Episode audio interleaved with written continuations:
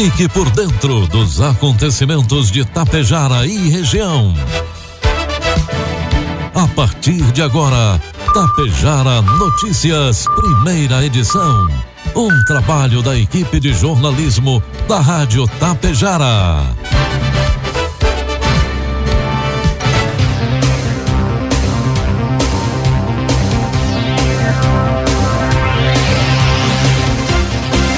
Bom dia, pontualmente sete horas da manhã. Está no ar a partir de agora, aqui pela Rádio Tapejara, a primeira edição do Tapejara Notícias desta quarta-feira, hoje, 4 de maio de 2022. Tempo instável, chove em Tapejara neste momento, 14 graus é a temperatura. Notícias que são destaques desta edição. Segue o calendário de vacinação contra a Covid-19 aqui em Tapejara. Prefeito de Tapejara solicita que SUS custeie tratamento da doença de Fabre. Júri absolve Biaçaense em denúncia de tentativa de homicídio qualificado. Estas e outras informações a partir de agora na primeira edição do Tapejara Notícias, que tem um oferecimento de Bianchini Empreendimentos e Agro Daniele.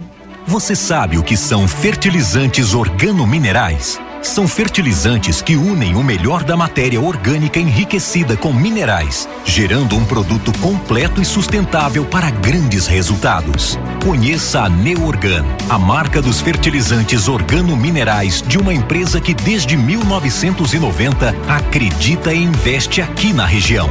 A Agro Daniele. Neorgan, nutrindo o solo, nutrimos a vida.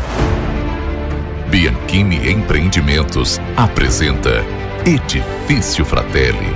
Localizado em área nobre da cidade, perto de tudo que você precisa, com excelente área de lazer e espaços cuidadosamente projetados para despertar as mais belas emoções. Apartamentos de dois e três dormitórios, com ambientes amplos e integrados salas comerciais térreas, pensadas em valorizar o seu negócio.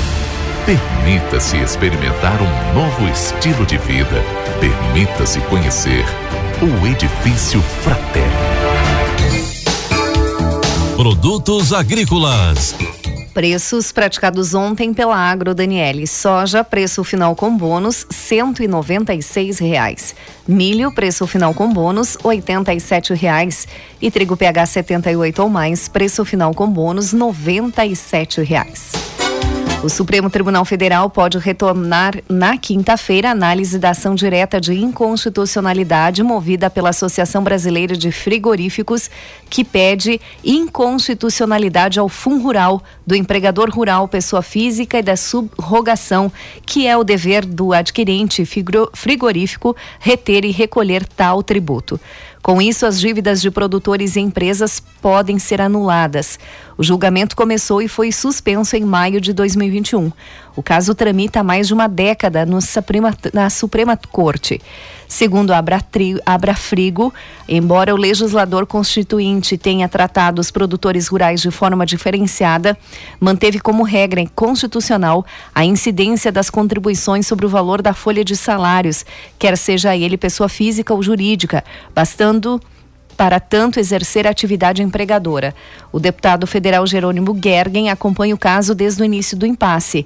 Muitos produtores não aderiram ao refis do Fundo Rural, esperando que o presidente Jair Bolsonaro extinguisse o débito. A cobrança prosseguiu na nova gestão e quem não confessou o débito teve dificuldades em emitir a certidão negativa de débito junto à Receita Federal. É uma situação angustiante, uma insegurança jurídica que precisa de um ponto final, seja por parte do executivo ou do judiciário, disse o deputado Jerônimo Gergen. Informe Econômico. O dólar comercial está cotado a quatro reais e noventa e seis centavos para a venda. Dólar turismo cinco e dezessete e o euro a cinco e vinte e dois. Apesar do sucesso das transações feitas em Pix, que caíram no gosto dos brasileiros, as funcionalidades PixSac e PixTroco, lançadas em novembro do ano passado, ainda têm tido baixa adesão dos usuários. Com as funcionalidades, os usuários podem fazer saques em estabelecimentos comerciais, não apenas em caixas eletrônicos. A oferta dos novos produtos, no entanto, é opcional e depende de adaptação dos sistemas das lojas. A ferramenta é gratuita e está disponível para quem quiser utilizá-la com atualizações de duas em duas horas dos caixas eletrônicos e estabelecimentos comerciais e horário de funcionamento. O usuário lê um QR Code e faz um Pix da sua conta para a conta do agente que está disponibilizando o serviço, o qual, por sua, por sua vez, entregará ao usuário o dinheiro em espécie correspondente. São oito operações gratuitas por mês para as pessoas físicas, incluindo os saques tradicionais. O limite máximo das transações do Pix Saque e do Pix Troco é de 500 reais por dia e de 100 reais no período noturno, que compreende das 20 da noite às 6 da manhã, segundo o Banco Central. Previsão do tempo. A circulação de umidade de um ciclone extratropical na costa de Santa Catarina traz nebulosidade variável nesta quarta-feira no Rio Grande do Sul. Diversas áreas do estado devem ter períodos de muitas nuvens, com chance de chuva passageira, mas o sol aparece em alguns pontos, principalmente no oeste e no sul do estado. Segundo a Metsul Meteorologia, há mais chance de chuva aqui na nossa região e também no leste do estado, com risco de volumes excessivos, também no Parque Nacional dos Aparados da Serra e no litoral norte, perto de Torres. O ciclone não traz vento forte na maioria das regiões, mas no nordeste gaúcho podem ocorrer rajadas. A temperatura permanece baixa em todo o estado. As máximas devem ficar perto dos 20 graus e não devem passar disso na maioria das cidades. Faz 14 graus neste momento em Tapejar.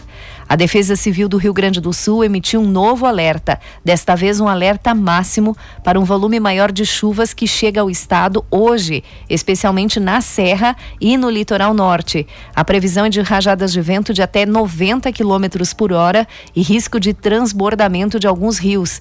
Todas as equipes das nove coordenadorias regionais estão atentas para prestar auxílio aos municípios. Vamos às imagens do satélite que, que mostram Tapejara neste momento.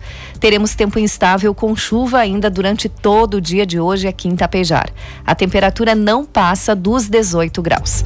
Amanhã o tempo começa a melhorar e nós teremos sol entre nuvens, mas a temperatura começa a cair, mínima de 11 e a máxima também não passa dos 18 graus.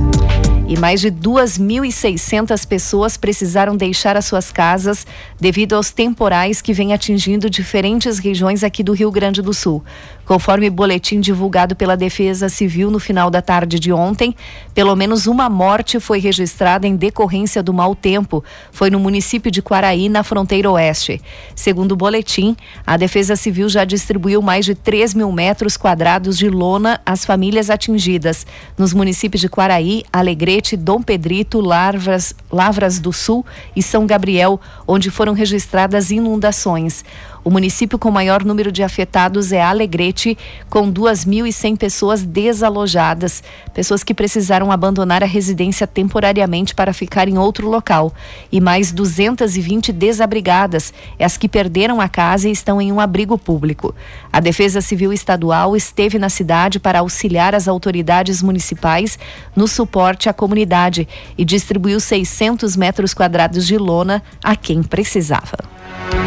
Destaques de Itapejara e região. Agora 7 horas 8 minutos e meio. A Secretaria de Saúde aqui de Itapejara promove a partir de hoje, quarta-feira até sexta-feira, mais uma etapa de vacinação contra a Covid-19. Durante esta semana estão sendo vacinados a primeira dose para os maiores de 12 anos, a segunda dose da AstraZeneca para quem recebeu a primeira dose até o dia 11 de agosto, a segunda dose da Coronavac para quem recebeu a primeira dose até o dia 8 de abril, a segunda dose da Pfizer. Para quem recebeu a primeira dose até o dia 11 de março, a terceira dose de Pfizer Coronavac ou AstraZeneca. Para quem recebeu a segunda dose até o dia 14 de janeiro, a quarta dose para qualquer vacina para pessoas com mais de 80 anos que receberam a terceira dose até o dia 14 de janeiro, a quarta dose de qualquer vacina para pacientes imunossuprimidos que receberam a terceira dose até o dia 14 de janeiro e a dose de reforço da Janssen para pessoas que receberam a dose única até o dia 19 de agosto. Esta, estas vacinas estão disponíveis nesta quarta, quinta e sexta-feira no auditório da Unidade Básica de Saúde Central de Tapejara, das 7h30 às 11 horas e das 13 às 16 horas. E a Secretaria de Saúde de Água Santa informa que de segunda a sexta-feira acontece a campanha de vacinação contra a gripe, a campanha da influenza. O público que deve ser vacinado são as gestantes, puérperas, crianças com seis meses até quatro anos e onze meses, trabalhadores de saúde e idosos com 60 anos ou mais. A vacinação pode ser realizada das 8 às 11h30 e das 13 às 16 horas na sala de vacinas da Unidade Básica de Saúde de Água Santa. 7 horas 10 minutos e meio, 14 graus é a temperatura. E durante a agenda na capital federal na semana passada, o prefeito de Itapejara, Ivanir Wolff, e o vereador Everton Rovani participaram de audiência com a assessora do Ministério da Saúde, Bonina de Almeida, representando o ministro Marcelo Queiroga. Na ocasião, foi solicitada à assessora que o SUS, Sistema Único de Saúde, inclua em sua lista de tratamentos a doença de Fabry, que atualmente não é reconhecida pelo SUS.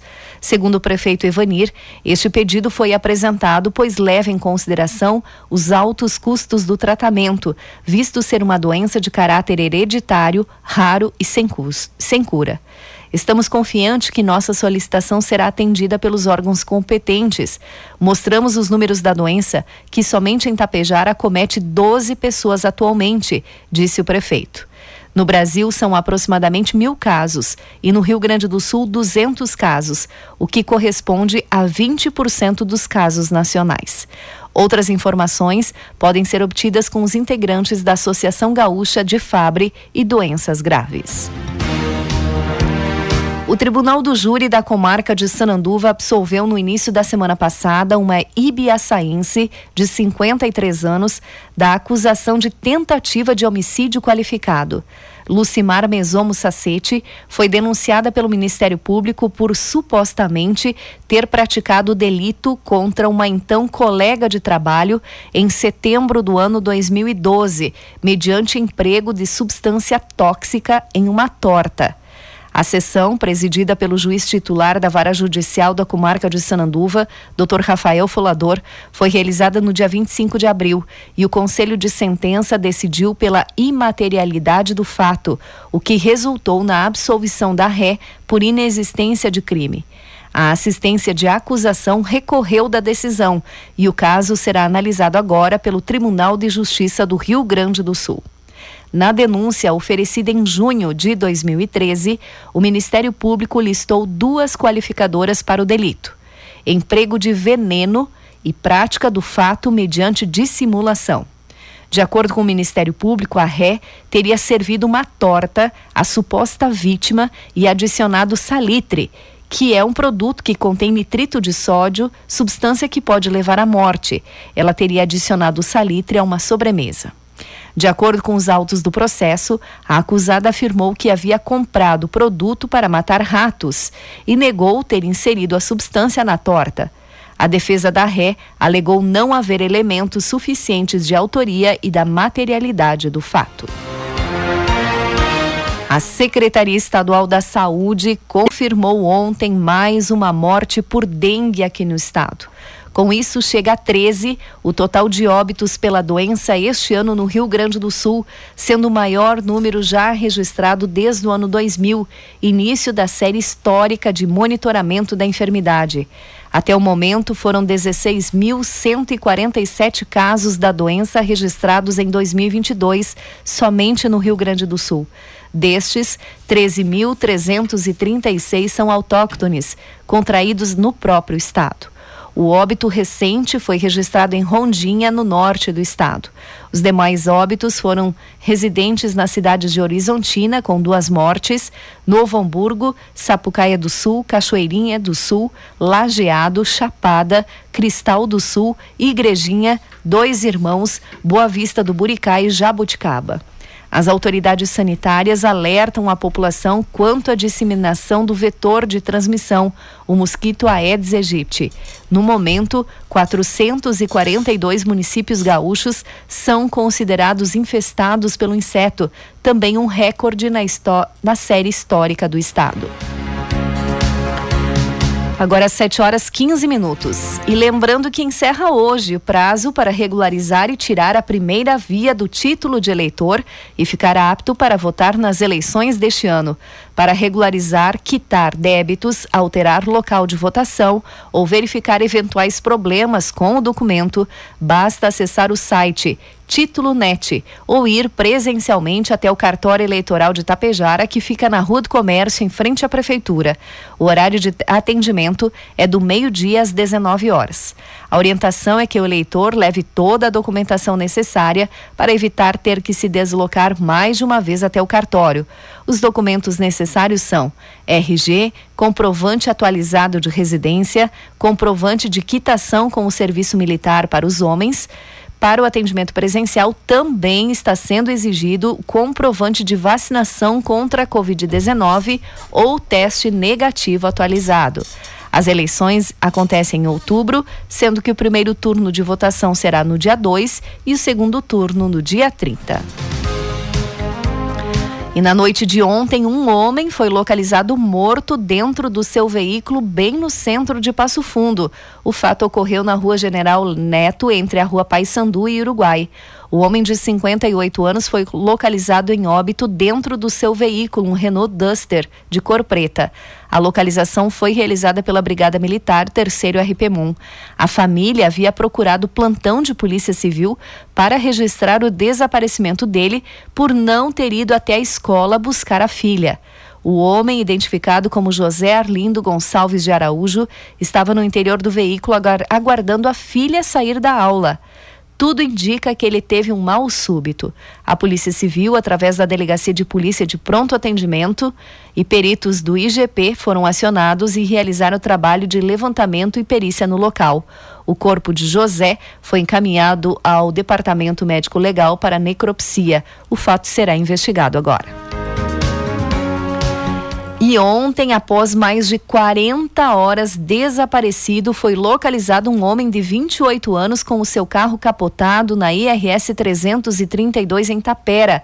A vítima estava desaparecida desde domingo, dia 1 de maio.